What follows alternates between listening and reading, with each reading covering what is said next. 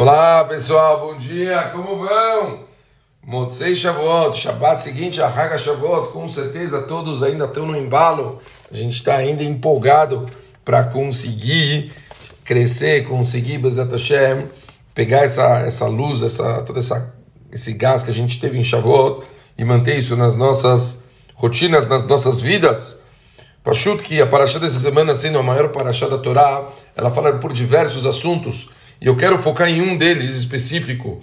Na verdade, vamos falar aqui em, dois. A gente vai falar sobre uma mistura, tanto Nazir, que é aquele que se priva de todos os prazeres mundanos, quanto a Sotá, a famosa mulher que tem suspeita de traição, que passava por todo aquele processo tão desgastante de ter que é, ir para um tribunal e caso ela não jurasse, ela tinha que ir para o Beit HaMikdash, davam para ela uma água específica para ela beber, aonde caso ela realmente tivesse traído, está escrito que essa mulher ela sofreria uma morte imediata, incluindo a pessoa que ela também traiu, quer dizer, o, o outro traidor, o, o homem que também fez o erro, morreria em qualquer lugar que ele estivesse da mesma forma.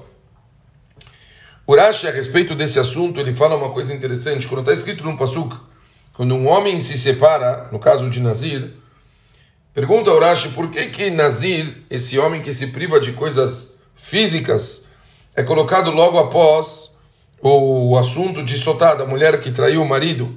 E explica Urashi, ele vem para ensinar que qualquer uma pessoa que veja uma Sotá no estado dela de desgraça, ele vai acabar se abstendo de vinho, vai se tornar um Nazir.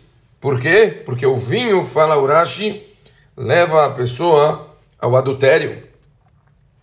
Ele fala que, na verdade, ele traz uma Gemara para falar que Pachut, uma pessoa que vê tudo aquilo que acontece com a Sotá, ele acaba fazendo um juramento, um, um nazirato, para evitar todos esses efeitos que o vinho são capazes de fazer com uma pessoa que acabaram fazendo essa Sotá pecar.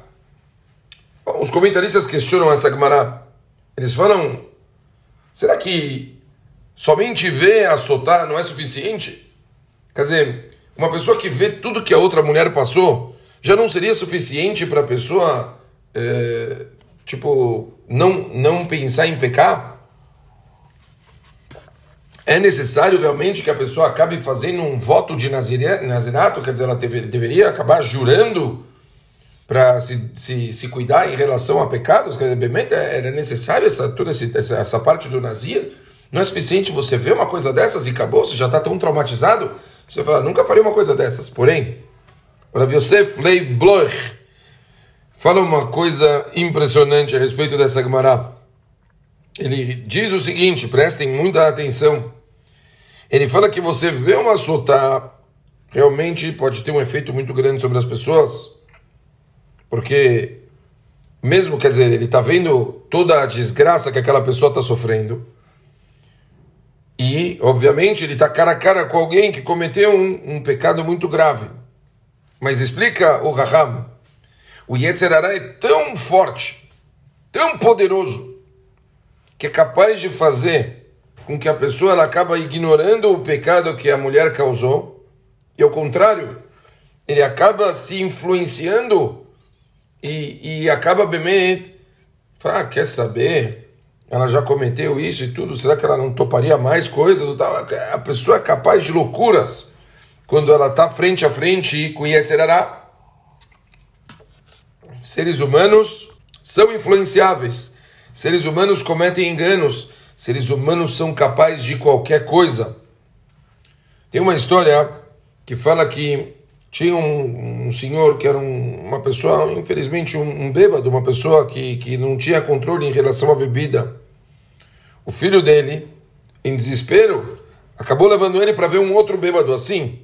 Quer dizer, a pessoa, às vezes, vê uma outra pessoa num estado de degradação, talvez aquilo iria influenciar o pai, vendo aquilo, despertar e falar: olha onde ele está indo, olha o caminho que você está seguindo. O que aconteceu?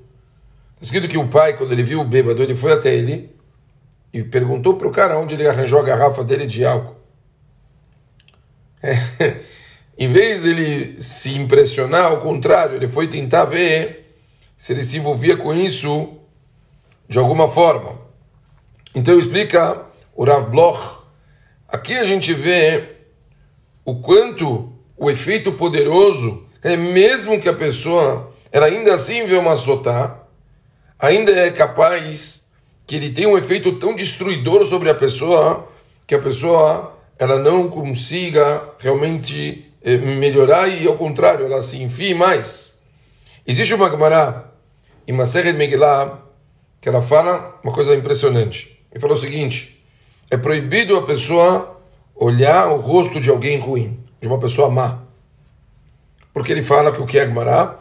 Que simplesmente você olhar para essa pessoa vai te trazer um estrago na sua neshama, na sua alma. Uma marca, uma coisa permanente. Uran, um dos comentaristas do Talmud, fala que essa marca vai acompanhar a pessoa por toda a eternidade. Então, obviamente, a gente tem que ser. Né? Não pode nem olhar para alguém ruim, ruim de verdade. Mas, mesma coisa a gente poderia pensar por um outro lado, escreve Uran. Quando você vê alguém especial, alguém sagrado, a influência que isso gera na pessoa é impressionante. Levar as crianças para ver que Dolim em Israel, ver pessoas sagradas é algo muito, muito especial.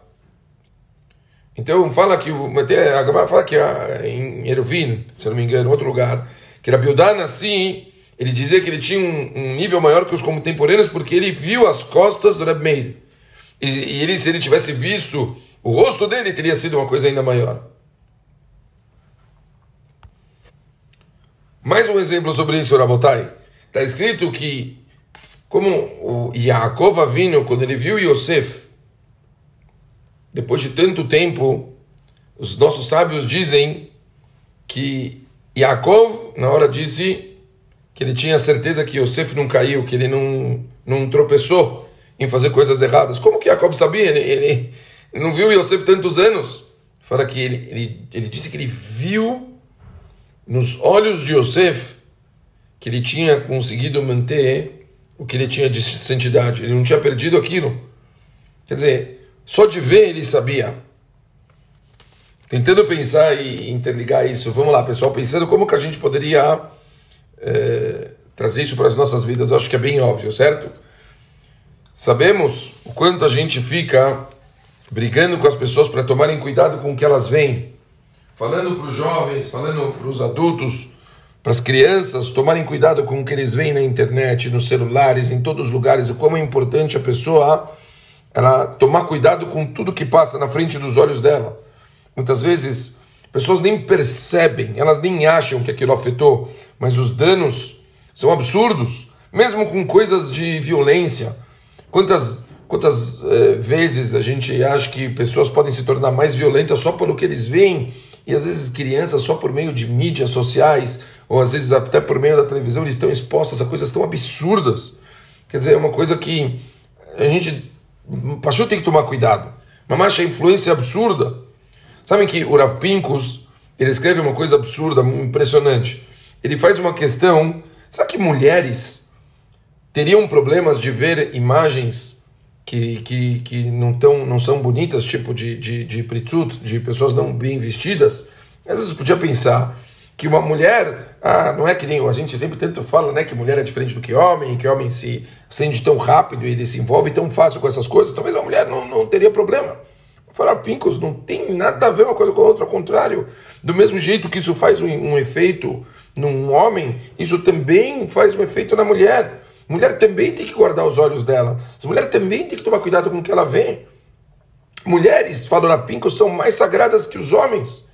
Então, Pachut, que se mulheres ficam vendo coisas inapropriadas, às vezes mesmo só coisas de tzniut, ainda assim é capaz que isso pode acabar afetando a santidade da pessoa. Lembrando o que a gente falou lá, adorado lá em cima, ver livros sagrados, ver tzitziot, hinos Batei Knesset, Batei Midrashim, Tfilin, coisas especiais, tudo isso são coisas que influenciam a gente para o bem, são coisas que aproximam mais a gente de Akadosh Baruch Hu.